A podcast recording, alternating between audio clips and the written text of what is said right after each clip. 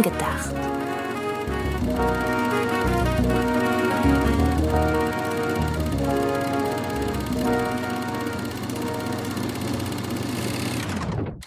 Hallo, liebe Zuhörerinnen und Zuhörer da draußen zu einer neuen Ausgabe von Film gedacht. So wie nachgedacht, nur mit Film. Das war Sydney. Ich bin Antje. Ihr kennt uns, wenn das nicht die erste Folge ist von unserem Podcast, äh, die ihr hört. Ähm, und falls es die erste Folge ist, wisst ihr jetzt auch, wie wir heißen. Ihr seid heute quasi zu einer neuen Folge von Kurzfilm gedacht am Start. Das heißt, zumindest ist das immer das, was wir uns vornehmen. Wir haben ein Thema, das in unseren Augen keine Langfolge rechtfertigt, aber in der Regel merken wir, oh, da gibt's doch relativ viel drüber zu plaudern. Trotzdem versuchen wir es dieses Mal kurz zu halten und dann würde ich sagen, legen wir direkt los mit dem Thema, das ein wenig inspiriert ist von unserem letzten Podcast, ne? In dem wir Vorletzten. über unserem vorletzten Podcast, genau, in dem wir über Scream gesprochen haben und in dem ich unweigerlich eine Frage offen habe im Raum stehen lassen, so halb zumindest. Denn, und an dieser Stelle ein kurzer, aber sehr prägnanter Spoiler zu Scream äh, 5, also schaltet da am besten, wenn ihr den noch nicht gesehen habt, ab jetzt eine halbe Minute weiter, stirbt ja Dewey. Und das war eine Szene, bei der ich sehr geweint habe im Kino und habe dann im Podcast gesagt, ey, das ist mir bislang nur bei einem einzigen Horrorfilm passiert, dass ich geweint habe, nämlich Conjuring 2. Ich habe aber nie aufgelöst, warum. Und aus dieser Äußerung ist dann, haben wir unsere Idee wieder aufgegriffen, die wir mal hatten, dass wir über Filme sprechen wollen, die nicht dafür gezielt inszeniert sind, in einzelnen Szenen uns zum Wein zu bringen, die uns aber irgendwie doch so sehr gerührt haben, dass wir weinen mussten oder zumindest einen Kloß im Hals hatten. Und dann dachten wir, machen wir doch einfach diese Folge jetzt da draus, denn, oder jetzt da draus diese Folge, denn dann kann ich auch endlich auflösen, was denn an Conjuring so tragisch war, dass ich da weinen musste. Habe ich irgendwas vergessen? Äh, nee, vergessen hast du nicht. Ich glaube, generell können wir einfach, weil wir halt über traurige Szenen reden und die kommen ja selten äh, direkt zu Beginn, glaube ich, können wir die generelle Spoilerwarnung aussprechen, wenn wir heute einen Filmtitel nennen und ihr denkt, ah, den Film wollte ich aber vollkommen unvoreingenommen sehen, dann lieber nach vorne springen. Jo. Im Podcast.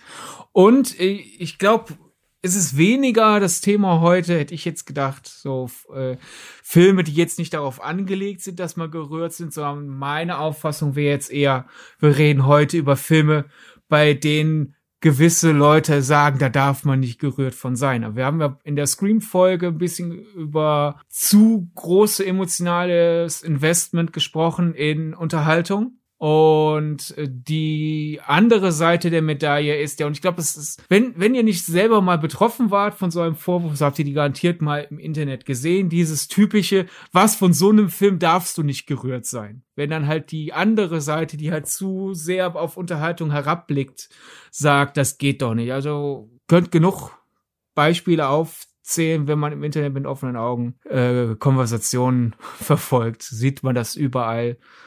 Daher, glaube ich, kann, kann ich mir die Beispiele sparen von, von so einer Arroganz. Und deswegen ist unser Podcast so ein bisschen so die Antwort, was?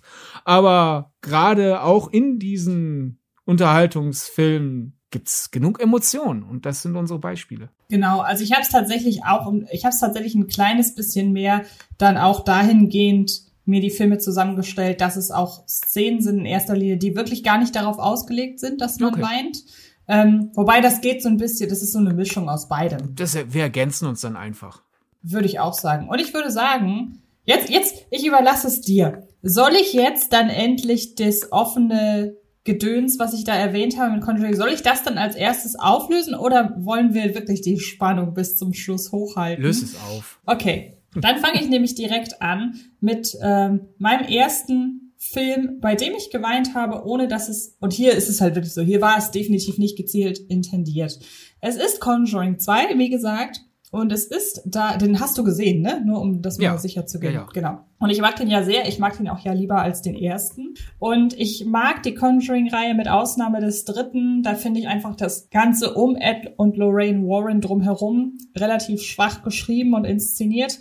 Aber Ed und Lorraine Warren sind ja hier die zentralen Anker für das Publikum und die Haltegriffe, um mit denen eben diese äh, gruseligen Ereignisse zu durchleben. Und ich mag Ed und Lorraine Warren einfach wahnsinnig gerne und gerade in dieser ähm, Performance durch Vera Farmiga und Patrick Wilson. Ich finde einfach, die haben eine ganz, ganz tolle Chemie und ich nehme den halt total ab, dass sie dieses schon ewig lange ähm, miteinander verbandelte Ehepaar spielen, das hier einfach nur mal Geister jagt. Und ich war so intensiv drin bei den beiden, dass der ganze Schlussakt, der ja inszenatorisch so ein kleines bisschen, finde ich, an Poltergeist erinnert, ähm, und wo es dann am Ende darum geht, dass ja wieder, ich weiß jetzt rückblickend gar nicht mehr, es müsste, genau, es ist ja so, dass im Vorfeld Vera Famiga, also Lorraine Warren, immer wieder äh, Visionen davon hat, wie ihr Partner sterben wird und dann nachts aufwacht von diesen Albträumen. Und dann haben wir da dieses Finale und da hat man diesen Überlebenskampf der beiden. Und ähm, beziehungsweise ist es eher der Überlebenskampf von Ed Warren. Und man merkt, die beiden sind eigentlich kurz davor auseinandergerissen zu werden. Das Spannende, was ich halt fand, war, dass ich diesem Film in dem Moment, der ja eigentlich zu einem Franchise gehört, bei dem man in der Regel davon ausgehen kann, dass wichtige Figuren nicht schon sterben. Es war aber so, dass ich dem Film in dem Moment abgekauft habe, dass eben hier doch eine Person ihr Leben lassen kann. Und ich war am Ende dieser Szene, dieses Finals, wo dann endlich so sich langsam alles beruhigt und so, war ich so erleichtert, dass beide überleben, dass ich da wirklich, da liefen mir Tränen übers Gesicht und ich dachte, ey, die sind mir doch so wahnsinnig ans Herz gewachsen, diese beiden. Ich hätte es richtig, richtig schade gefunden, wenn eine der Figuren hier stirbt. Und das waren so Erleichterungstränen und einfach so im Zuge dessen, dass ich den beiden die ganze Zeit so wahnsinnig die Daumen gedrückt habe, dass sie überleben. Und ich glaube, da ist Conjuring einfach wirklich für dieses, ist ein guter Film, um die, die Folge hier zu eröffnen, damit die Leute da draußen auch ungefähr wissen, was wir denn hier meinen, denke ich. Ja, äh, dann bleibe ich doch einfach mal im Horror. Was sagst du denn zu meiner Szene? Schön. Okay. Dankeschön. Was soll ich da groß sagen? Ja, weiß ich nicht. Normalerweise ist unser Podcast von Interaktion geprägt. Ja, und deswegen äh, ist meine Interaktion, ich bleib beim Thema Horror. Okay, gut. Wir sind ja kein Podcast, wo ich jetzt sage, also erst generell nicht, erst recht nicht mit dieser Folge, wo ich jetzt sagen würde, nee, dass du da geweint hast, ist Ja, dumm. gut, da hast du recht. Das Ja, stimmt. Also es geht ja gerade darum, Ja. vorzuführen, so Leute, Emotionen sind valide. Und dieses arrogante, äh, äh, wie konntest du denn bei einem Film über zwei Geisterjäger weinen? Gra- äh, Gerade das aus der Welt zu schaffen, ist ja so ein bisschen unsere Absicht. Da hast du recht. Aber du weißt, welche Szene ich meine und Ja. du kannst, auch wenn du nicht geweint hast, weil du hättest ja zumindest sonst gesagt, ja, ging mir auch so, kannst du nachvollziehen, weshalb es mich da sehr gerührt hat. Ja, klar. Aus Fein. den Gründen, die du ja genannt hast. Das, äh, die Warns, und die sind ja in der Darstellung von äh, Wilson und Famiga ja wirklich sympathisch. Ja, Also deutlich sympathischer als die echten, würde ich mal mutmaßen. ja wahrscheinlich. Ich, ha- ich bin denen ja nie begegnet, aber da ist ja in, der, in dem realen Leben ja ein bisschen sehr, bisschen sehr stark der Vorwurf des, des, des Betrügerei. Esken Ja. dabei, aber in dem Filmuniversum gibt es ja Geister und Dämonen und Das deswegen stimmt. sitzt da ja keine Betrüger mehr und der Ja. Variante sind die ein liebenswertes Paar und daher da mitfiebern ist doch Und das Witzige ist, ich hatte die beiden zu Conjuring 2 damals im Interview, also äh, ähm, Vera Farmiga und äh, Patrick Wilson, also nicht die echten. und ähm, ich weiß, dass äh, da wird einem dann sehr schnell ähm, ja so eine gewisse Parteilichkeit vorgeworfen, wenn man halt sagt, ja, ich hatte die im Interview und daraufhin fand ich den Film toll. So ist es ja in der Regel nicht. Es ist bei mir einfach so, damals, wenn ich Interviewanfragen angenommen habe, dann in der Regel nur dann, wenn ich den Film sowieso schon mochte, weil ich glaube, dass das einfach das Gespräch wesentlich einfacher macht. Und es kommt aber ja letzten Endes hinzu, und das kennst du ja auch, wenn man vielleicht an dem einen oder anderen Punkt noch so ein bisschen schwankt oder um es Leuten da draußen ein bisschen einfacher zu machen, keine Ahnung, gebe ich einem Film jetzt dreieinhalb oder vier Sterne, so, dann kann eine sympathische Beschäftigung mit den Figuren einfach nochmal da, oder mit den Schauspielern in diesem Fall einfach dafür sorgen, dass man dann vielleicht doch noch in die eher positivere Richtung tendiert. Das kommt einfach noch dazu. Ich habe die beiden interviewt und die waren super sympathisch und nett und ähm, ja, ich mag die. Ich glaube generell eigentlich, das ist ja vielleicht so, so einer der unausgesprochenen Aufträge, die wir uns so generell auf die Fahnen geschrieben haben, ist, je mehr man über einen Film weiß, desto mehr weiß man den zu respektieren. Selbst bei manchen absoluten Schrottfilmen, wo vielleicht dann der Regisseur so, so, so ein megalomanischer Mistkerl war, man erfährt dann aber, dass irgendwie die, die Crew unter ihm richtig geniale Ideen hatte, wie man mit den 2000 Dollar irgendwie dennoch wenigstens die eine Szene gut aussehen lassen kann oder so.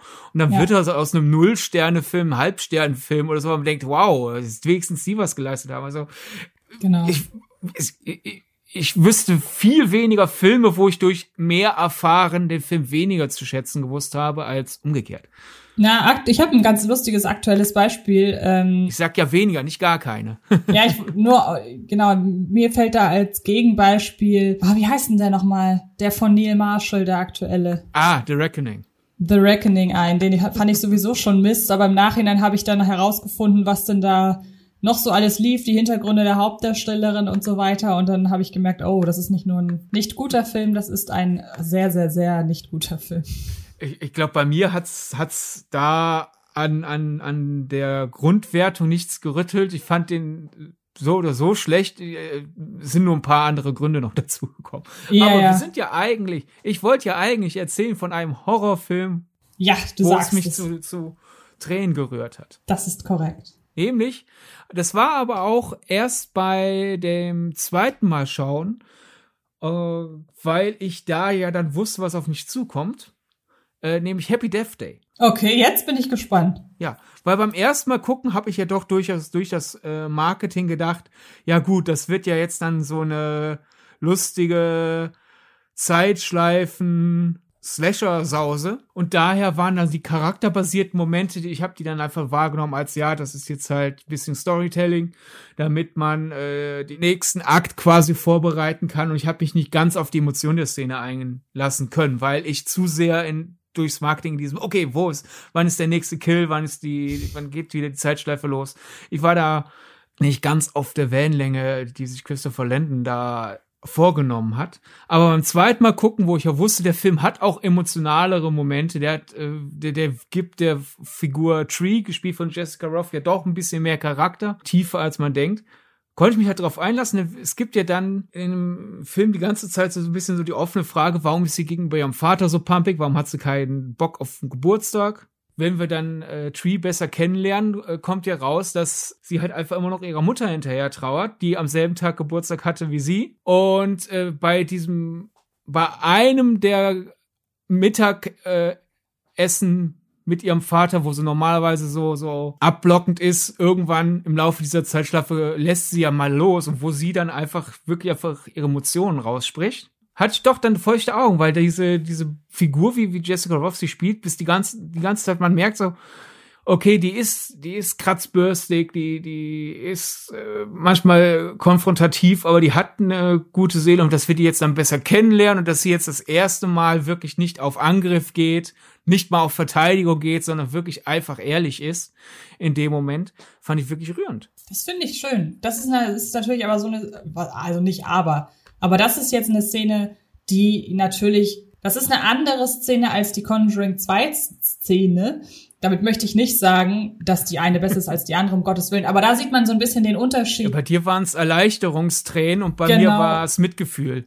Ja, genau, das ist sozusagen. ja auch eine sehr ruhige Szene und so weiter. Ja. Ne? Also ja. Und äh, sozusagen, es war jetzt halt nicht Weinen, so äh, Bäche, die, die, mir aus den Augen, sondern halt wirklich einfach feuchte Augen. Aber auch das ist ja allein in der Slasher-Zeitschleifen-Komödie wirklich diese so feuchte Augen, dass man verschwommen sieht, ist ja schon eine Leistung. Und dann, äh, und da weiß ich genau, du magst ihn deutlich weniger als ich bei Happy Death Day to You mhm. war es dann schon in der Pressevorführung, weil dadurch, dass ich die Figur schon kannte und ich wusste, was für ein Tonfall auf mich zukommt, äh, war es jetzt dann nicht dieses Überrumpeltsein, so, warum, warum wird das jetzt gerade ein bisschen langsamer und ernster? Äh, da hat es mich dann schon in der Pressevorführung voll erwischt, wenn dann ja äh, durch die neue Form der Zeitschleife äh, Tree ja auch noch dann in ein anderes Universum gekegelt wird und in Happy Death Day to You sehen wir ja Tree in einer Zeit, äh, in einem Zeitstrang, wo ihre Mutter noch lebt. Mhm. Und sie kostet das ja erstmal so ein bisschen aus. Sie fühlt sich zwar so ein bisschen befremdlich, aber sie will es schon auskosten. Äh, und wenn sie dann halt bei einem Essen mit ihrer Mutter und ihrem Vater beschließt, ich stecke ja jetzt quasi gerade in einer Art Vergangenheit, auf welche diese Vergangenheit so nie hatte, fest. Und versucht es auszukosten, aber man merkt ihr an, sie beschließt, nein, es wäre falsch, jetzt hier in diesem Zeitstrang zu bleiben. Auch wenn es bedeutet, dass ich quasi mich dagegen entscheide, äh, weiter meine Mutter zu haben, will ich zurück in meinen Zeitstrang. Und wie, wie Roth das da spielt und auch wie, wie die Dialoge da geschrieben sind, da war ich auch wieder genauso dieses, ach, dieses so sehr gerührt, dass ich dachte, ach, ich sehe jetzt gerade ein bisschen schlecht, sozusagen. Und so, obwohl ich meine Brille aufhabe. Und das, das finde ich einfach eine große Kunst, da in diesen au sehr aufgekratzten, sehr teilweise sehr bewusst, sehr albern, die Happy Death Day Filme, da wirklich Tree so eine ehrliche Emotion zuzugestehen und die dann zu mir zu transportieren, finde ich erzählerisch super, weil das hätte man auch alles viel platter schreiben können. Ja, viel kitschiger und dann und äh, wenn es kitschig ist oder ins Kitschige abdriftet, dann geht man ja dann doch eher mal auf Distanz, weil man ja, wenn es okay, zu forciert ist. ist. Und am Motto, ist das nicht ja. rührend? Und die spielen genau. das ja doch. Wenn der Rest der, der beiden Filme so überhöht ist, sind die, die, die Momente, wo Tree ihre ehrliche Emotion zeigen darf, sind die halt wirklich vergleichsweise authentisch. Genau, ja. Nee, schöne Szene, schöne Szene. Ähm, dann mache ich mal schnell weiter mit einer Szene, die in einem der letzten Podcasts schon aufgetaucht ist. Und ähm, ich habe den Film nämlich in unserem Jahresrückblick erwähnt und mit dem besten Jumpscare 2021 unter anderem ausgezeichnet und direkt im Vorfeld gesagt, das ist nicht dieser typische Jumpscare. Du wirst wissen, wovon ich spreche, nämlich von Last Night in Soho.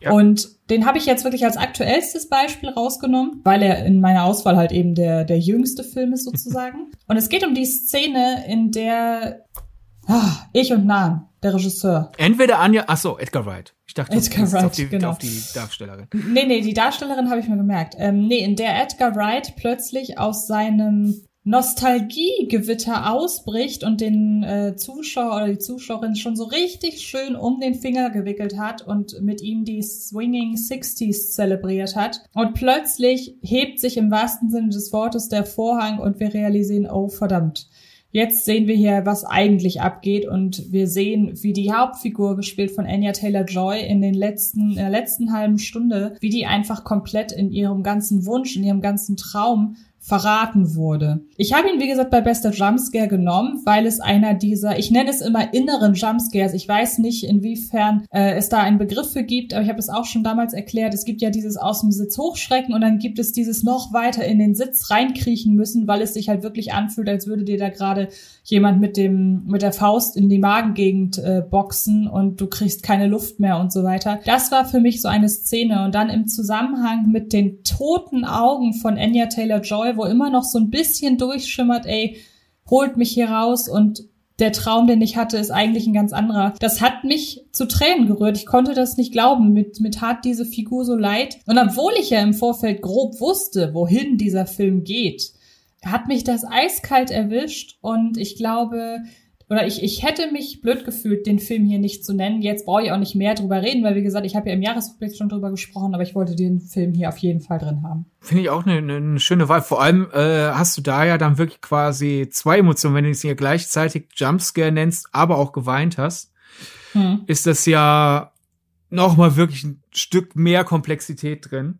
Ja. Äh, aber generell, weil du ja davon gesprochen hast, dass du dieser Moment, wo, wo Wright sein Nostalgiefest äh, zurücklässt, mir ist es generell aufgefallen in der Last Night in Soho Rezeption, wie viele Leute halt davon sprechen, wie überrascht sie sind, wenn dann in dem Film dieser ganze Swinging 60s Vibe plötzlich hinterfragt wird. Denn dieses Verklärung, Nostalgie, ist ja auch bis zu einem gewissen Grad nur sich selbst etwas einreden, ist ja doch durchaus ein roter Faden in Edgar Wrights Schaffen. Dass der also dann halt einen Film mit Swinging Sixties Vibe ankündigt und sagt, es ist ein Horrorfilm, dass da wirklich viele Leute gesagt haben so, naja, vielleicht macht er jetzt wirklich einfach nur ein Sixties Fest. Überrascht mich, damit ich jetzt nicht kritisiere deinen Moment, weil du mhm. wirst ja erzählerisch in Thomasine McKenzies Figur, unserer Protagonistin, hineinversetzt und dass du dann in die Geschichte dich einlässt, ist was anderes. Aber dass wirklich Leute reingedacht haben, jetzt macht der Wright endlich mal was schön mit 60s und alles, wie cool das damals war, dass das anscheinend ein paar Leute erwartet haben, überrascht mich dann doch, weil jetzt zum Beispiel The World's End davon handelt, dass Simon Pecks Figur sich einredet, ja damals, als wir jugendlich waren, war alles viel cooler und deswegen ist es toll, wenn wir als Erwachsene einfach eins zu eins nochmal dasselbe forcieren. Das ist ja eins der wichtigen Themen in The World's End zu sagen, ja nee, das, das ist Quatsch, was Simon Peck da macht. Ja, was mich so ein bisschen an der Rezeption verwundert hat, ist, dass dem Film einige vorgeworfen haben, dass er den Zuschauer oder die Zuschauerin eben zu sehr in diese Nostalgie eindringen lässt, wobei und, und das halt auch diese Nostalgie zu aufrichtig zelebriert. Aber ich finde, hätte David, äh, komme ich jetzt auf David Wright? Edgar Wright. Wie kommt man?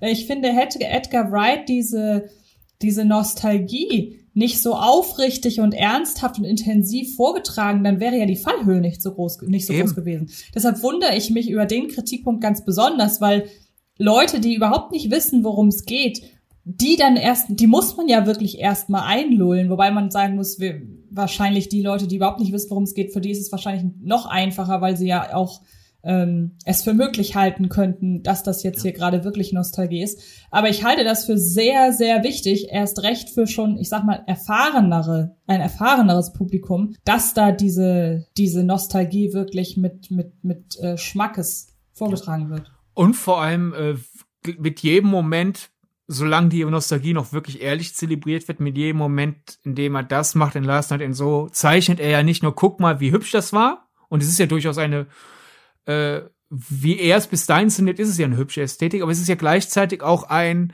Thomason McKenzies Eloise zur Außenseiterin machen, denn sie hat die 60s ja nicht miterlebt. Sie hat noch nicht mal die 60s ni knapp nicht miterlebt. Sie ist ja im Jahr 2021 oder 20, weiß nicht, wann der Film genau spielt, weil er wurde ja mehrfach verschoben, also in der Gegenwart. Sie spielt in der Gegenwart eine junge Frau.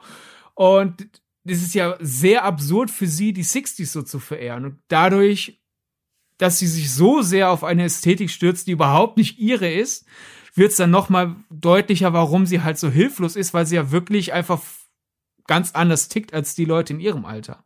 Ja, und genau. dadurch hat es dann schwerer, wenn sie mal langsam eigentlich den Mund aufmachen müsste, dass gerade nicht alles gut läuft, dass sie halt weder Gehör findet, noch wirklich Lust hat, sich anderen anzuvertrauen, weil sie das Gefühl kennt, doof angeguckt zu werden. Ja, das stimmt. Ja, das war meine Vorstellung. Ja. Äh, dann nehmen wir doch einfach, äh, ich spiele mal äh, deine Logik mit dieses äh, Moment emotional finden. Und das war jetzt, auch da hatte ich im Jahresrückblick drüber gesprochen, das war Kloß im Hals. Das ist jetzt nicht ganz das, was wir äh, bei anderen Szenen mit, mit Weinen oder wenigstens mit Tränen im Augen hatten, aber dennoch bei dem Moment bei dem Film Kloß im Hals haben, ist durchaus eine Leistung. Erst recht, weil ich den Film noch nicht mal besonders mag. Aber mhm. ich glaube, auch das ist eine Sache, die man sich einfach mal zugestehen muss, äh, statt einfach zu, so dieses, der Film muss aber eine gewisse Qualität haben, bevor ich mich emotional mit dem involviere. Also manchmal gibt's Filme, da gibt's einen Moment, der dich emotional involviert und danach kann der Film dich ja immer noch verlieren. Und sei doch dann so ehr, äh, ruhig, so ehrlich zu dir selbst zuzugeben, dass er dich bis zu dem Moment gepackt hat, nämlich Black Widow. Ja, der äh, und wir reden, da haben wir auch schon drüber gesprochen, es ist die, die der Eröffnung, die die, die, ja. die der Vorspann, ne? Also es ist noch ja, nicht quasi. mal eine Szene in dem Sinne, ja. sondern die Zäsur zwischen Prolog und Vorspann. Ja. ja, so äh, aber ja, also wir haben ja eine ganze Folge über Black Widow gemacht. Wir sind beide ziemlich enttäuscht aus dem rausgegangen und ich würde den weit unten bei mir Marvel Cinematic Universe Ranking zählen. Ich finde, das ist insgesamt kein guter Film. Aber viele der großen Schwächen kommen ja nach der Szene, wo ich einen Kloß im Hals hatte. Also konnte ich da ja noch nicht wissen, dass der Film schwach wird. Und warum sollte ich dann rückwirkend mir einreden? Aber ich war gar nicht gerührt. Und Vor allem stelle ich mir gerade vor, wir weinen ja oder wir sind ja häufig emotional involviert, wenn wir uns mit der Figur, um die es geht, äh, identifizieren können. Ich stelle mir halt gerade vor, wir haben uns einfach mit dem Vorspann identifiziert. ja, nee, ich glaube, da kommt halt einfach erstmal die Grundstimmung, die da äh, Kate Shortland bis zu dem Zeitpunkt einfach etabliert. Mhm. Generell kommen wir ja mit dem Vorwissen rein. Gut, äh, wir werden uns ja im Marvel-Zeitstrang von Natascha verabschieden müssen auf tragische Weise. Und dann lernen wir sie hier noch mal ein bisschen besser kennen. Und es passt so gut, wenn wir den Prolog sehen. Es, es, es ergänzt absolut das, was wir von, jedenfalls ging es mir so, ich sehe dann halt diese junge Natascha und denke, ja, so ungefähr habe ich sie mir vorgestellt und dennoch ist es einfach nicht vorher, dieses absolut, ja, genau das, sondern es ist, sie handelt, wie wir sie kennengelernt haben in Jung und dennoch ist es ein bisschen ein anderer Kontext, als ich erwartet habe. Also wir, wir lernen da diese Person, von der wir wissen, sie wird sterben, noch mal ein bisschen besser kennen. Es ist der Prolog und Kate Jordan schafft es irgendwie so diese, diese kummervolle Stimmung aufzubauen und dann wird diese Familie, die gleichzeitig ja nur Fassade ist, aber wir sehen bis zu dem Moment schon, äh, dass, dass Natascha sich da dennoch stärker emotional involviert hat, als sie wollte und sollte. Die wird getrennt und dann kommt die Zäsur. Vorspann setzt ein. Marvel hat ja selten klassische Vorspannsequenzen. Und dann donnert da dieses Cover von Smells Like Teen Spirit beginnt ja mit einem absoluten Donner und dann kommt dieses quasi so Moll und diese ja. traurige weibliche Stimme und diese flackernden Bilder und da kam halt bei mir dann das, das handwerkliche sozusagen Metawissen hin, so dieses Marvel macht selten Vorspann. Das ist gerade ein Vorspann. Ich werde jetzt also Pi mal Daumen zwei Minuten mit diesen Emotionen allein gelassen. Und da kam halt so dieser Kloß im Hals. Ich so, oh, dieses Damoklesschwert über Natascha und wir haben sie gerade noch mal ein bisschen besser kennengelernt. Jetzt soll ich hier in dieser Stimmung noch zwei Minuten suhlen. Da, da war halt der Kloß im Hals da und dass der Film es danach mehrmals verspielt, diesen äh, emotionalen Griff, den er Anime hatte, ist zwar super schade, aber dennoch muss ich wirklich sagen, der Mo dieser Aufbau zu diesem Moment war sehr gut gemacht und da ja, ist auch ein schwacher Film kann einen ab und zu mal packen. Ja, sehr schönes Beispiel und äh, auch eine perfekte Überleitung zu meinem nächsten Film. Ähm, denn ich habe mich auch im Marvel Cinematic Universe umgeschaut. Das ist allerdings jetzt ein Moment, von dem ich weiß, oder das sind mehrere Momente, von denen ich weiß, da war ich absolut nicht alleine, aber trotzdem möchte ich es an dieser Stelle erwähnt haben, denn ich habe mir natürlich Avengers Endgame rausgesucht. Ja, ich auch. Denn das ist ein Film, bei dem ich mehrmals im Kino geweint habe und bei dem ich vor allem alle möglichen Unterschiede des Weins irgendwie über mich äh, habe ergehen lassen müssen. Denn es ist einmal das äh, Wiedersehen von Ant-Man und seiner Tochter, das mich ja. einfach sehr auf emotionaler Ebene berührt hat, im Sinne von traurig und im Sinne auch so eine Mischung aus Traurigkeit und Erleichterung, weil klar, Erleichterung, weil sie haben sich gerade wieder getroffen, aber natürlich Traurigkeit mit dem Gedanken, was die alles, dass die halt fünf Jahre miteinander versäumt haben. Da ging das so Hand in Hand. Und dann gab es noch zwei, drei Momente, auch zum Schluss etwa die Beerdigung von, von Tony Stark oder auch da der Abspann, wo man alle wirklich nochmal sieht. Aber als komplettes Gegenbeispiel möchte ich dann nochmal den Moment nennen, in dem die Schurken und alle wiedervereinten Helden aufeinandertreffen. Denn es gab diesen Moment und es ist dieses Achtung links, das sich ja auch so ein bisschen fast memeartig verbreitet hat, jetzt gar nicht groß durch irgendwie halt tatsächlich Memes oder, oder, oder GIFs oder so. Es ist einfach ein einprägsamer Satz, also kann man den immer wieder verwenden. Ja, es ist ein einprägsamer Satz und wenn man sagt Achtung links, weiß man sofort, was gemeint ist. Und als dann, als ich das das erste Mal gesehen habe und ich wusste, was das bedeutet, und dann gibt's eben diesen Moment, wo alle wieder auftauchen und dann stehen sie alle voreinander, dieses wirklich absolut epische Bild, von dem ich ja hoffe, dass irgendwann jemand auf die Idee kommt, diese Szene zu malen, dann kann ich sie mir an die Wand hängen. ähm, das war, da sind so viele Emotionen über mich hereingebrochen. Diese Szene ist hervorragend inszeniert. Sie hat auch wieder dieses, man vereinigt Figuren wieder, die aber gleichzeitig viele Jahre miteinander verloren haben. Es ist zudem auf einer Metaebene Spider-Man Far From Home mal ausgenommen. Auch das Ende dieser Marvel-Ära, das man da miterlebt, der Figuren, die man so viele Jahre lang hatte und ähm, oder für sich hatte, die man begleitet hat. Und da kam wirklich alles zusammen. Müsste ich, vielleicht machen wir das ja irgendwann mal zu irgendeinem Jubiläum, dass wir sagen, wir küren die zehn tollsten Filmszenen der letzten zehn Jahre oder irgendwie so ähm, dann muss, dann wäre das bei mir auf Platz eins, weil das eine Szene, die werde mich, ich habe den Film fünfmal im Kino oder sechsmal sogar im Kino gesehen und ich kann mich an jedes einzelne Kinoerlebnis erinnern und es gibt da, ich habe ihn als erstes im Pressescreening gesehen und war dann so völlig hin und weg und dann habe ich mich ganz spontan, ich glaube am Start Donnerstag, Start Mittwoch habe ich mich mehr geschafft, aber direkt am Start Donnerstag in einen vollbesetzten 1200 äh, Besucher Kinosaal gesetzt. Als das noch ging, voll besetzt 1200 ja. Genau als das noch ging, vor der riesigen Leinwand. Und allein der Szenenapplaus für jeden einzelnen Helden, der wiederkam, jede einzelne Heldin. Oder auch, dass als Black Panther plötzlich aufstand, dass jemand im Kino Wakanda Forever gerufen hat und dann sind die anderen Leute mit eingestiegen mit dem Applaus. Also das war so ein, ein fantastisches Happening. Und natürlich kommt das eben alles zusammen, aber ich finde es nicht schlimm zu sagen, ich habe bei Avengers Endgame mehrmals geweint. Ich sag mal so, viele Leute, die mit den Star Wars Filmen aufgewachsen sind, die werden bei diversen Star Wars Filmen ein Tränchen verdrückt haben. Und deshalb finde ich es nicht schlimm zu sagen. Und bei mir war es halt eben das MCU. Ja, Avengers Endgame ist so, glaube ich, der Schutzpatron dieser Ausgabe, weil ja. äh, es ist aktuell ja dann wieder nur noch der zweiterfolgreichste Film allzeit. Dennoch äh, Millionen und Abermillionen von Menschen haben den auch mehrfach gesehen teilweise.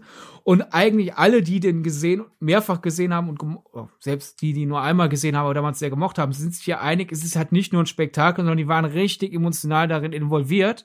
Und der hat ja auch super Kritik bekommen. Bei, in der, bei mir in der Pressevorführung wurde geweint. Man hat an mehreren Stellen die Tränen im Saal gehört quasi. Und gleichzeitig ist es aber doch einer der Filme, wo sehr häufig dann halt wirklich und das regt mich dann richtig auf, wenn Leute aus unserer Branche dann irgendwelche Privatmenschen bei Twitter anpfeifen, was, du hast über so einen Film geweint, wo ich mir denke, du machst ja. dein Geld mit Berichterstattung über Film.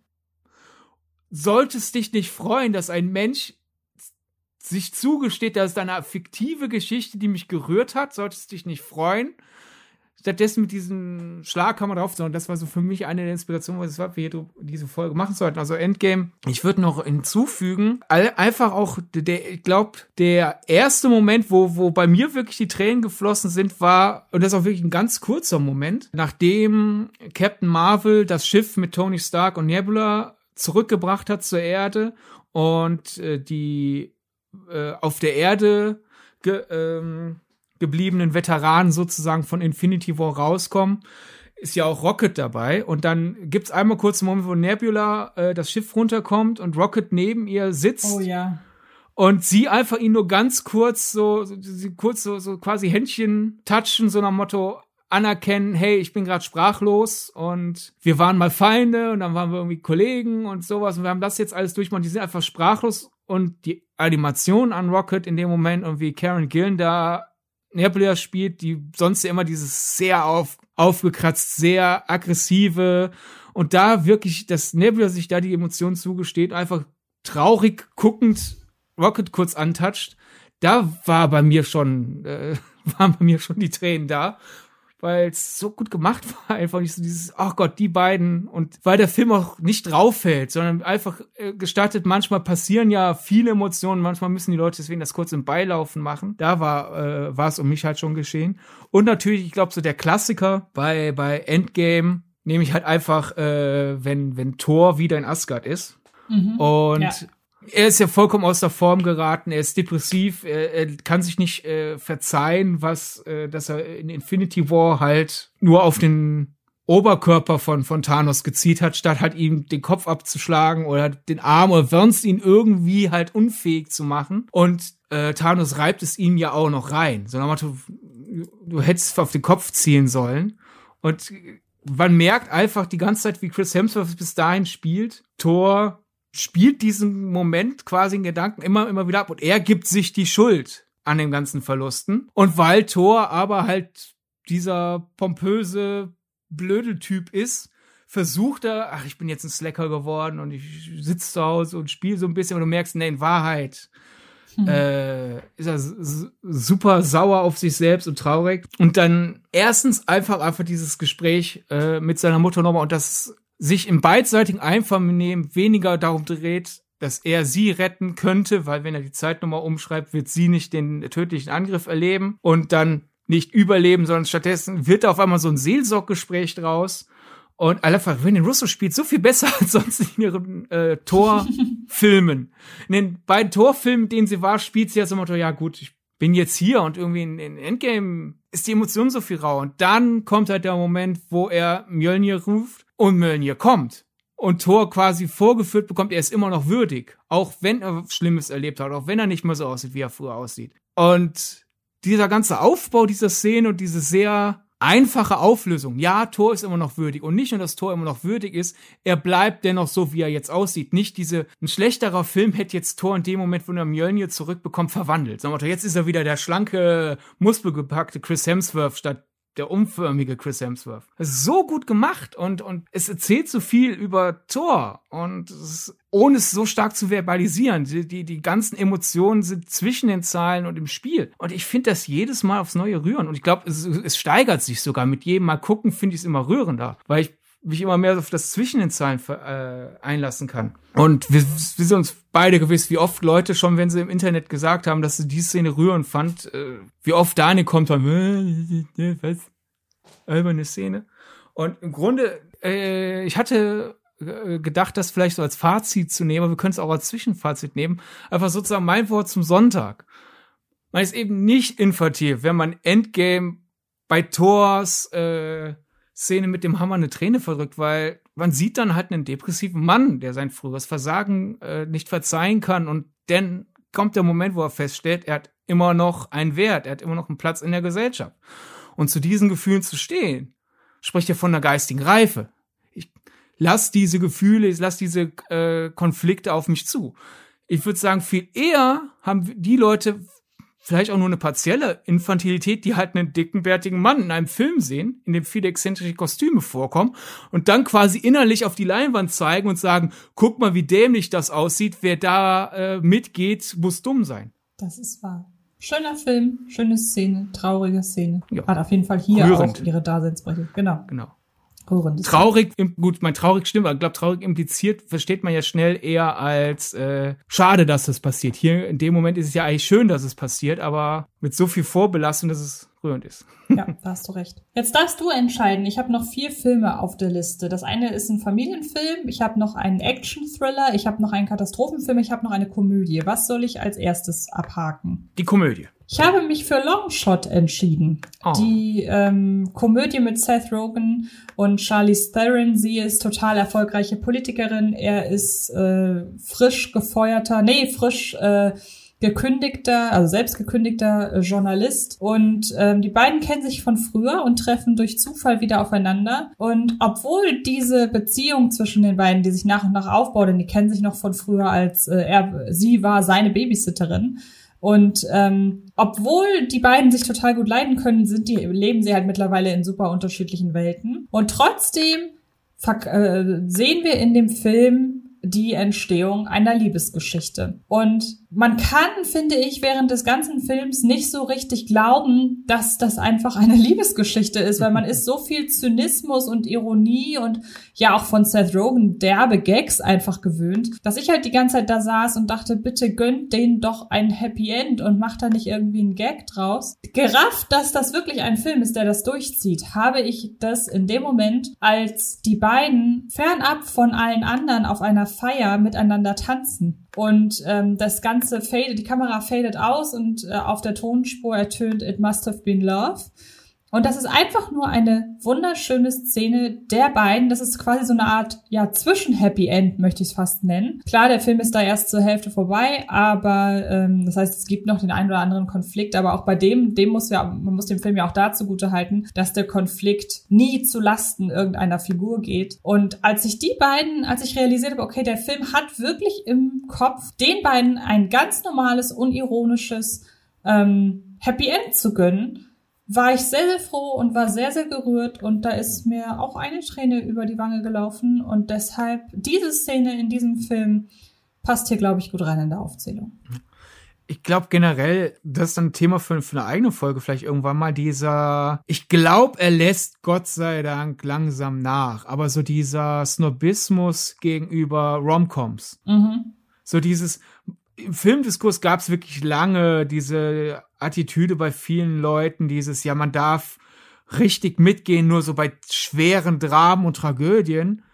Und so eine Romcom, die macht es ja leicht. Da ist ja zwischendurch eine Leichtigkeit dazwischen. Und wenn du dann mit dem Paar mitfieberst, ja, natürlich fieberst du mit dem Paar mit, weil es ja auch den Romantikanteil hat. Und dann denke ich mir so, ja, das ist der Sinn des Films und das ist ja die Kunst, das Leichte und das Herzliche so zu vereinen. Und wenn eine Romcom jemanden rührt, und ich denke, viele Romcoms rühren Leute sehr stark. Aber wir könnten hier auch jede Menge Romcoms aufzählen, dass da so eine lange Zeit drüber so die Nase gerümpft wurde und warum. Das, das sollten wir vielleicht wirklich irgendwann mal in der Folge erörtern. Oder wenigstens ja. ihr, die das hört, könnt, könnt uns ja gerne eure Theorien dazu schreiben. Und generell die Szenen, die ihr mit uns teilen wollt, die euch berührt haben, obwohl sie auf den ersten Blick vielleicht gar nicht dazu da sind, einzurühren. Ja, ja. oder weil sie in einem Film vorkommt, der vermeintlich nicht dazu da rührt und dann merkt man die Szene selbst bietet sich dir noch super genau. dazu an.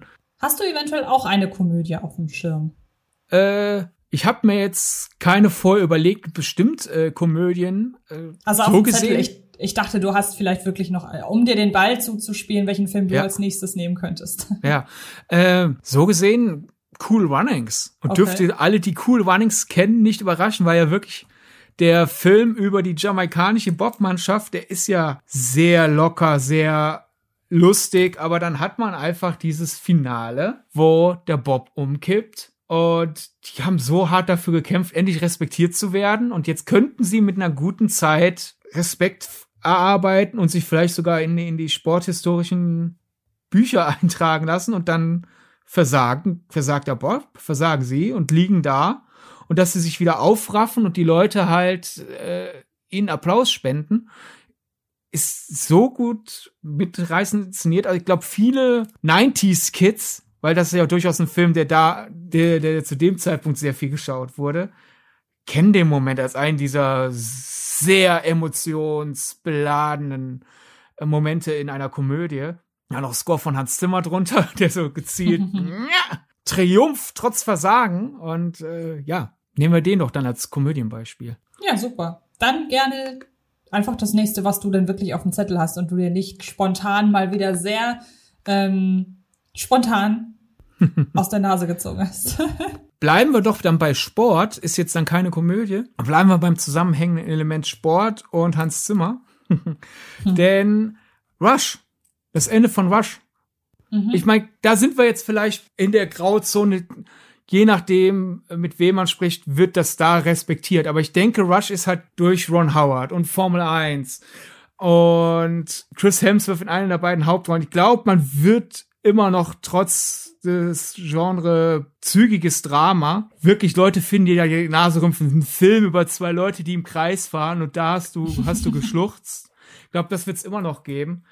Aber einfach die, die, der Abschluss wieder hier, wenn, wenn Daniel Brühl als Niki Lauda nacherzählt von dem Ende von James Hunts Karriere, wie selten sie sich danach noch begegnet haben, dass James Hunt dann lange vor, dass James Hunt dann zu dem Zeitpunkt, wenn wir kommen dann ja quasi in die Gegenwart äh, rein in den Film, dass James Hunt vor einigen Jahren gestorben ist und äh, er erzählt relativ nüchtern eigentlich nach so, ja, viele Leute haben gedacht, dass, dass wir uns hassen, dass wir Feinde sind, aber in Wahrheit haben wir einander respektiert. Er war einer der wenigen, die respektiert haben und allein einfach dieses, das ist auf der Oberfläche sozusagen die Emotion. Aber ich finde, so wie Brü das spielt und durch den Film, den wir bis dahin halt gesehen haben, finde ich, liegt da drunter so auch noch so ein Bedauern. Hey, eigentlich achte ich ihn als Freund, aber wir haben uns wenig gesehen. Wir haben uns meistens nur in den wenigen privaten Momenten gesehen, wo Leute uns gemeinsam als Experten gebucht haben oder wenn ich, als ich noch aktiver Fahrer war, einfach von ihm interviewt wurde. Und dieses Bedauern so nach dem Motto, wir, wir, wir hätten da irgendwie mehr machen können. Das trifft mich jedes Mal. Und äh, neulich nochmal da richtig ins Ich glaub, weiß gar nicht, ob ich jedes Mal bei, bei Rush dann an der Stelle wirklich weine, was früher einfach auf Gänsehaut. Aber neulich äh, hatten wir einen Filmabend, weil äh, ein Freund von mir und ich festgestellt haben, dass ein sehr autofanater gemeinsamer Freund von uns weder Le Mans 66 noch Rush kennt. Also hatten wir mhm. spontan gesagt, wir müssen den nächsten Filmabend machen. Und äh, Rush war dann der Abschluss. Haben dann Le Mans erst gezeigt und dann Rush. Und vielleicht dann auch durch dieses ganze, man sieht sich in einer Pandemie selten und sowas ist das, war dann halt diese Emotion, diese unterschwellige Emotion, die ich dem Schluss von Rush eh schon hinein interpretiert habe, war dann halt noch mal ein bisschen intensiver. So dieses, man mag sich, sieht sich aber selten und dann war er auf einmal tot. also, wir haben wenig Zeit.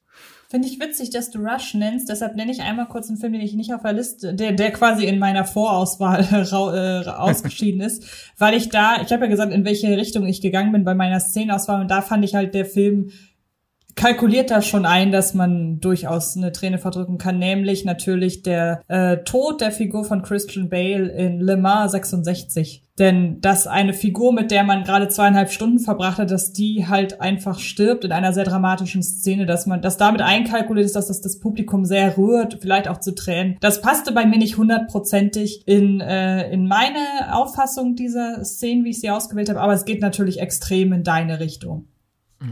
Ja. Und äh, wenn man ja in dem äh, Bereich der Sporthistorie nicht so bewandert ist, kommt es ja dennoch auch überraschend, weil ja Matt Dame eingeführt wird als krank. Man denkt genau. also, wenn einer von den beiden stirbt, wird wahrscheinlich eher Matt Dame derjenige sein, dass dann Matt Dame als derjenige, der so krank ist, dass er sich aus dem Sport zurückgezogen hat, dann mit anschauen muss, wie sein gesunder Freund bei, einem, bei einer Testfahrt stirbt. Äh, ich kann absolut verstehen, dass sich das äh, getroffen hat. Ja, ich überlege gerade, ja, du warst ja gerade dran, dann bin ich jetzt dran. Ja. äh, das hat mich gerade ein bisschen verwirrt. Äh, such wieder aus, Familienfilm, Action, Thriller oder Katastrophenfilm. Heben wir uns den Action-Thriller auf, heben uns deswegen auch dann für davor den Katastrophenthriller auf, also machen wir den, was war das andere? Familienfilm. Der Familienfilm. Und zwar ist es ein Film aus 2013, glaube ich, ein deutscher Film, der sehr erfolgreich war und viele Fortsetzungen nach sich gezogen hat. Und die Reihe habe ich seitdem doch sehr lieb, auch wenn ich sagen muss, nach Teil 1 hat leider kein Film mehr den ersten Teil in seiner wirklich sehr starken Qualität erreicht. Aber ich mag die Reihe einfach im Gesamten. Und sie spielt natürlich in mein persönliches, in meine persönliche Filmpräferenz ein bisschen rein, denn es handelt sich um Ostwind. Ah. Ähm, die Pferdefilmreihe, die ja nun wirklich, muss man ja echt sagen, die war ja wirklich wahnsinnig erfolgreich hier in Deutschland. Und ähm, hast du jemals irgendeinen Film aus der Reihe gesehen? Nein. Ähm, ich würde dir auch empfehlen, wenn du dich tatsächlich entscheiden solltest, dem Ganzen doch mal eine Chance zu geben, dann guck wirklich den ersten, weil der erste ist toll gemacht, hat auch wirklich. Ja, wenn dann chronologisch. Trifft all das. Ich wollte darauf hinaus, du musst äh, die nachfolgenden Filme dann tatsächlich einfach nicht mehr gucken, weil die so. nicht mehr die Stärken haben, die der erste Teil hat. Ähm, aber es gibt eine Szene in, ähm, äh, in, in Ostwind. Das ist eine Filmmontage, äh, eine Szenenmontage. Und wer mich kennt, ähm, ich liebe Szenenmontagen.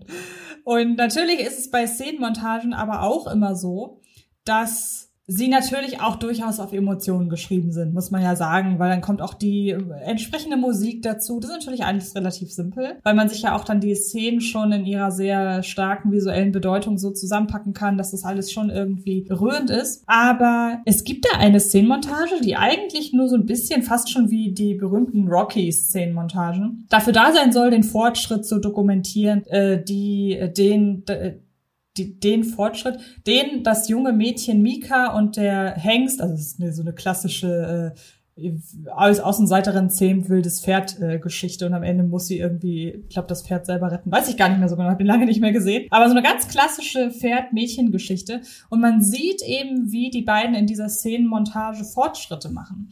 Und das ist nun wirklich extrem persönlich, dass mich das so ergriffen hat, weil dieser ganze Film eine Geschichte erzählt, die ich in sehr vielen Einzelheiten so auch tatsächlich erlebt habe. Und dann kommt noch dazu, dass dieses Pferd sehr stark so aussieht wie das Pferd, mit dem ich das damals erlebt habe. Und ich habe mich auf einen Schlag in dieser Szenenmontage wieder hineinversetzt gefühlt in dieses, äh, in diese Zeit, in der mir das widerfahren ist. Und leider hat meine Geschichte auch nicht keinen schönen Ausgang. Es war bei mir eben keine Ostwindgeschichte, sondern die Realität. Ähm, und ich muss sagen, dass es wirklich, diese Szenenmontage ist dazu da, mir wirklich nochmal alles Schöne dieser Zeit damals vor Augen zu führen.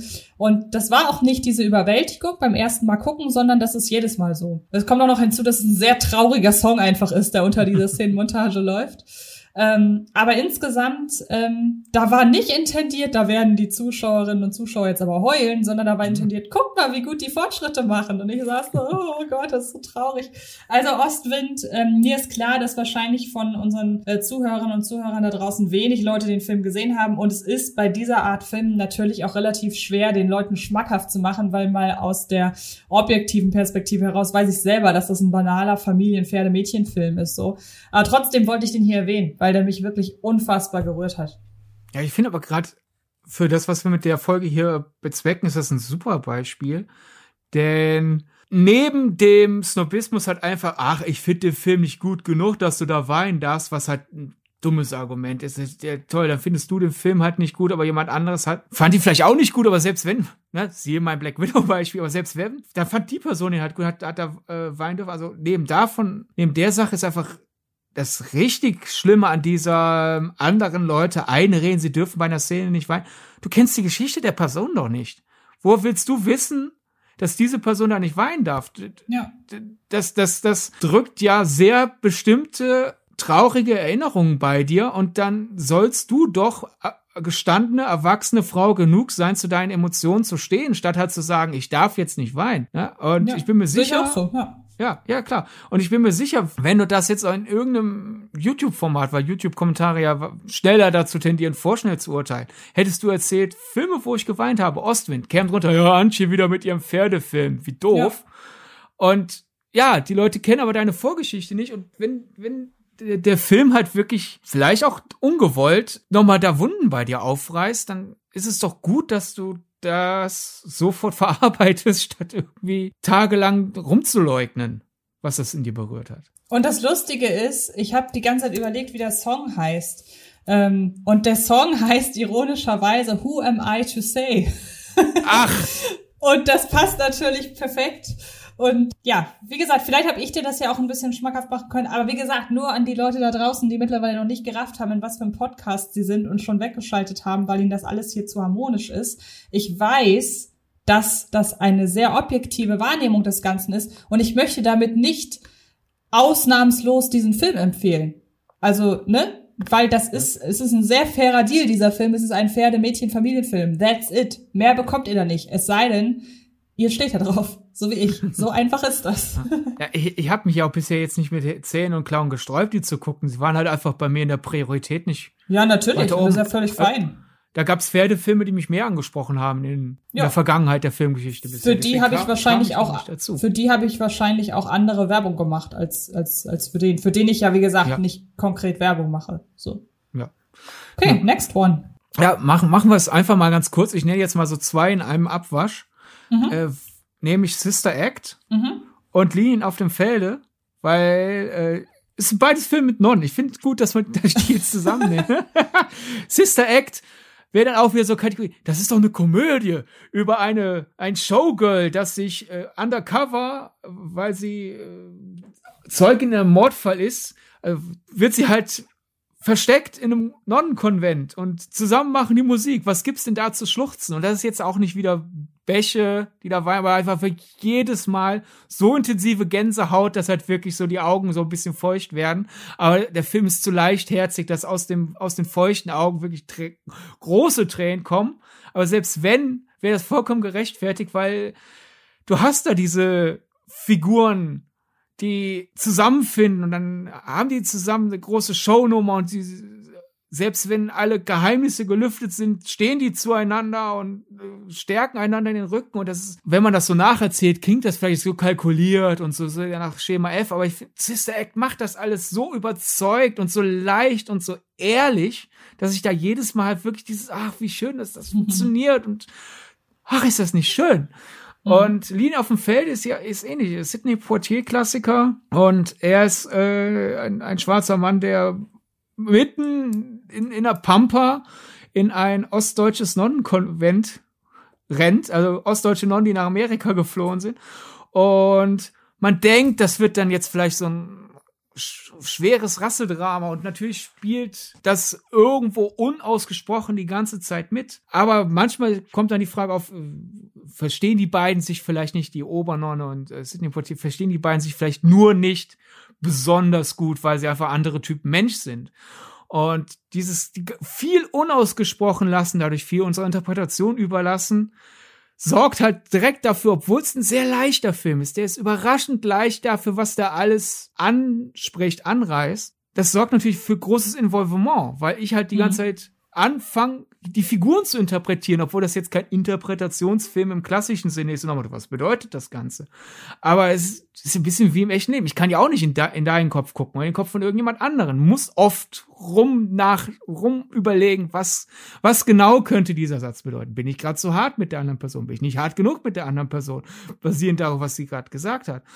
Und ich bin da jedes Mal, wenn ich schaue, so tief in diesen Emotionen drin, dass wenn halt äh, der Schluss kommt, ich jedes Mal auch diese quasi Mischung aus Erleichterung und, und Rührung einfach habe, dass ich da wirklich einfach, da, ohne dass wirklich was aktiv sozusagen die Tränen triggert. sondern da gibt es jetzt nicht die eine Handlung, die jetzt das fast zum Überlaufen bringt, aber einfach so, die Gesamtstimmung bringt mich jedes Mal am Ende so zu, zu, zu Rührungstränen. Und das ist, denke ich, mittlerweile, weil der Film ja alt genug ist, wird es jetzt keine Snobs geben, die sagen, oh, was weinst du denn bei Lilien auf dem Felde? Mittlerweile würden die sagen, ja, ja, Klassiker, natürlich weint man da. Aber das war zu seinem Zeitpunkt ein Mainstream-Film mit einem beliebten Schauspieler, der in einer leichten Komödie auftritt.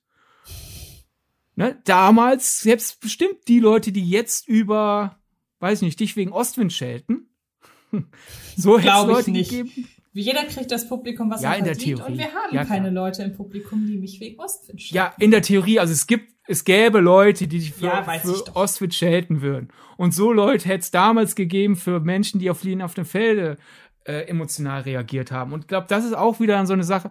Die Zeit regelt das schon alles. Linien auf dem Feld ist jetzt ein allgemein beliebter Klassiker. Und damals war der auch beliebt und gut besprochen, aber da war es halt Unterhaltung. Und jetzt ist das Schatz aus der Filmgeschichte. Ja. Schöne Beispiele und thematisch, wie gesagt, gut zusammenpassend. Lilien auf dem Feld habe ich übrigens nie gesehen. Muss ich endlich mal nachholen, glaube ich. Ja.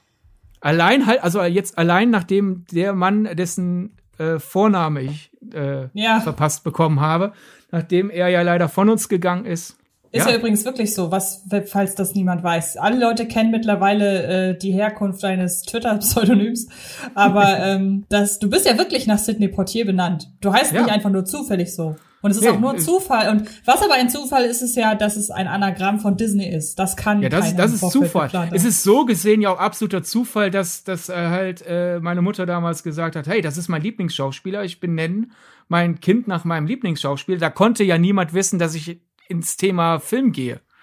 Das stimmt. Ja? Gott sei Dank. Also, Gott sei Dank bin ich ein Mädchen geworden, nicht, dass ich Bruce geheißen hätte. Aber okay. Aber okay. Apropos, ich glaube, jetzt mache ich einfach mal weiter mit dem Actionfilm, weil ich gerade ja. von Bruce Willis so indirekt gesprochen ja. habe. Und jetzt kommt ein Film und ich glaube, der liegt noch ferner von einem, bei dem weine ich, als alles, was ich bisher aufgezählt habe. Und wenn ich nicht, ich glaube, mit dir habe ich auch schon darüber gesprochen, wenn ich nicht sogar dich selber überraschen werde mit der Wahl. Denn ich habe mich für Equalizer 2 entschieden. Und ich glaube, das hast du mir wirklich noch nie erzählt. Denn es ist tatsächlich so, dass ähm, die ganz, also ich, erstmal muss ich vorwegnehmen, ich mag die Equalizer-Filme sehr. Ich finde es schade, dass die so ein Schattendasein im gesamten Actionfilmsegment bilden weil es gibt ja, glaube ich, irgendwie dem Ganzen auch eine zugrunde liegende Serie und es ist natürlich auf den ersten Blick durchaus austauschbare Action, auch weil dieser ganze Figurentypus, den Denzel Washington hier verkörpert, weil der ja schon mittlerweile recht abgegriffen ist, muss man ja sagen. Er ist dieser äh, eisenharte Typ mit äh, schwieriger Vergangenheit und äh, der einsame ähm, ja, der einsame Wolf quasi und hat irgendwie mit dem Leben um sich herum abgeschlossen. Und in Teil 1, finde ich, kommt das Ganze halt eben noch sehr klischeehaft rüber. Da hat man halt, wie gesagt, das ist der Figurentypus. Ähm, auf den müsst ihr euch jetzt die kommenden zwei Stunden einschließen. Und ähm, ja, das, das war so die Ausgangslage des, des, ähm, des ersten Teils. Und ich hatte halt die ganze Zeit, ich habe halt so, ich mochte den ersten schon, aber irgendwie habe ich total viel Potenzial für eine Fortführung gesehen in dem Charakter von, von Denzel Washington. Und ich finde, dass der zweite Film das halt exakt so weiterspinnt, wie ich es mir gewünscht habe, weil ich finde, dass er es im zweiten Teil schafft, dieser ganzen vermeintlich ausgelutschten Charakterisierung wirklich sehr viel Boden und Nährwert zu geben, so dass man plötzlich wirklich ein absolut rundes Bild hat und es von von diesem Charakter und weiß, warum er so ist und dass er nicht einfach so so und nicht einfach nur so ist, weil es der Film dramaturgisch benötigt, sondern weil das einfach die Grundlage für diese Filmreihe ist. Und jetzt war ich nicht so gerührt, dass jemand verstanden hat, was ich schon in Teil 1 gesehen habe und das dann umgesetzt hat. Nein, es war einfach und ich kann noch nicht mal eine einzelne Szene nennen sondern es war durch die Bank so eine Grundrührung und so ein Grundkloß im Hals, den ich hatte, weil ich diese Figur so wahnsinnig, die hat mich so extrem zum Mitfühlen angeregt, weil ich mir ja im Vorfeld schon so mehr oder weniger ausgemalt habe, ich könnte mir vorstellen, dass das so eine Art Figur ist, auf die hier hingesteuert wird innerhalb dieser Reihe. Es gab dann so viele Momente, in der Denzel Washington das bestätigt hat und in der ich dachte, so, ich habe dich schon in Teil 1 verstanden. Ich wusste, dass du ein trauriger Mann bist und ich wusste, dass das Gründe haben muss. Und irgendwie muss ich halt echt sagen, dass mir die Performance von Denzel Washington in diesem Film extremst gut gefällt, dass die mich sehr, sehr mitfühlen lässt und dass es viele Momente in Equalizer 2 gab, wo ich da, sa da saß und dachte, wow, verdammt, das ist eine Figur, deren Schicksal rührt mich total. Und ähm, ist jetzt vielleicht nicht unbedingt in einer Szene gewesen, in der gerade irgendwelche Leute mit äh, einem Bleistift aus, aus, aus ausschaltet, wobei ich glaube, Bleistift war, äh, war Keanu Reeves in, in John Wick, aber ähm, in der halt gerade irgendwie tausend Menschen erschießt. In so einer Szene war es gerade nicht, aber selbst das hatte diese ganze emotionale Grundlage dieses Films halt selbst dafür gesorgt, dass ich in solchen Szenen dachte, so, ja, jetzt, das ist so eine Befreiungsaktion, äh, die du gerade auch mit deinem Charakter durchmachst und so. Und deshalb muss ich sagen, Equalizer 2 hat mich wahnsinnig berührt. Ich glaube, ich habe nicht explizit geweint, aber ich glaube, in der Spannbreite, das finde ich emotional, das ist eigentlich gar nicht emotional, ist das trotzdem so der, die größte, die größte, der größte Kontrast hier. Und deshalb wollte ich den nennen, ohne eine einzelne Szene nennen zu können. Gut. Wir, wir haben eh schon, wir steuern gerade auf die 70 Minuten zu. Ich habe nur noch einen auf den Zettel, wäre aber gewillt, den zu opfern und wollt dir dann den Abschluss. Na gut, okay. Dann sagen wenigstens kurz den Titel. Na, den hebe ich mir dann jetzt auf. Vielleicht finde ich noch mal ein andermal dann Anlass über den zu Na gut. Okay, dann nehme ich jetzt als Katastrophenfilm Abschluss einen Film mit ähm, Gerard Butler. Und ähm, das wird viele Leute wundern, die mich schon ein bisschen verfolgen im Internet, weil ich Gerard Butler eigentlich nicht wirklich mag. Aber in Jetzt muss ich einmal ganz kurz gucken. Der heißt Greenland. Green, was? Greenland. Genau. Ich wusste gerade das zweite Wort in dem Wort nicht mehr. Ähm, Greenland handelt von einem, ja, ich glaube, es ist ein Meteorit, der auf die Erde zusteuert und äh, sehr, sehr großes Chaos anrichten wird. Anders als in Don't Look Up wissen das auch alle und äh, wissen auch alle, dass sie möglichst schnell irgendwo hin müssen, wo die Gefahr der Auslöschung nicht ganz so groß ist. Und es wurden halt von der Regierung schon gewisse Vorkehrungen getroffen und es wurde auch schon mehr oder weniger ausgesucht, wer, wer darf mit und wer darf nicht in so einer sehr großen Evakuierungsaktion. Und im Mittelpunkt steht Jared Butler, seine Frau und sein Sohn. Oder waren es sogar zwei Kinder, weiß ich gerade gar nicht. Auf jeden Fall äh, Familie halt. Und es wurde im Vorfeld grob angedeutet und es verdichtet sich dann nach und nach diese Vermutung, dass ähm, Menschen mit gesundheitlichen Problemen dass die nicht mit dürfen. Und das würde in, oder bedeutet im Falle von Greenland, dass die Familie auseinandergerissen werden würde, weil der kleine Junge, ich glaube, er hat Asthma, er hat auf jeden Fall irgendeine, eine chronische Krankheit. Und zum einen muss ich tatsächlich sagen, es ist halt wirklich so ein ganz klassischer Katastrophenfilm, der auch durchaus in den 90er Jahren hätte erscheinen können, der natürlich sehr viel auf Pathos und eben auch auf Familienzusammengehörigkeit und Emotionalität setzt. Es geht bei mir aber in Greenland um die Szene, in der plötzlich klar wird, dieser Junge ist chronisch krank. Er wird wahrscheinlich sterben, allein deshalb, obwohl er für diese Situation nichts kann. Und mir wurde plötzlich bewusst, wow, ich wäre damals nicht evakuiert worden. Ich wäre in dieser Situation genauso hilflos gewesen und habe mir dann ausgemalt, was mir passieren würde und auch wie schlimm das dann wäre für die Familie, weil ich kann mich da ja wahnsinnig gut dann einfach hineinversetzen in diesen in diesen Moment. Und da musste ich echt sagen, hatte ich plötzlich Tränen in den Augen, weil ich dachte, oh fuck, ja, ich wäre genau in dieser Situation jetzt in diesem Szenario. Und das ist mal, finde ich zum Abschluss mal wieder ein ganz gutes Beispiel für absolute subjektive Empfindung. Ist überhaupt keine Szene, die groß jetzt, wo groß die dramatische Musik anschwillt oder so. Es ist einfach nur diese Beobachtung, dieses Übertragen auf einen selbst. Und ähm, deshalb äh, soll hier Greenland gerne meinen Abschluss bilden. Finde ich einen schönen Abschluss. Finde ich auch. Auch wenn der Anlass natürlich überhaupt nicht schön ist. danke, danke, ich würde sterben. Ich würde ja. aussortiert werden. Ist natürlich nicht schön, aber von der Aussage her, was wir hier mit der Folge bezwecken, ist das, glaube ich, ein guter, runder Abschluss. Genau, denke ich auch. Fein. Dann vielen Dank für das Teilen dieser sehr emotionalen Momente. Wir haben nicht geweint während des Podcasts. Und ähm, ich glaube, in der nächsten Folge geht es aber ein bisschen schöner zu. Schöner im Sinne von ein bisschen lustiger zu, ein bisschen positiver, optimistischer zu. Sucht euch was aus als äh, etwas Gegenteil. leichter. Genau. Wir würden gerne wissen, was eure Lieblingsfilme oder Lieblingsszenen dieser Art sind, bei denen ihr geweint habt, obwohl der Film es nicht wirklich intendiert hat. Äh, schreibt uns das gerne über die sozialen Netzwerke, Twitter und Instagram, jeweils über den Filmgedacht-Account oder ihr schreibt uns persönlich an. Antje Wessels heißt ich bei Twitter und Instagram.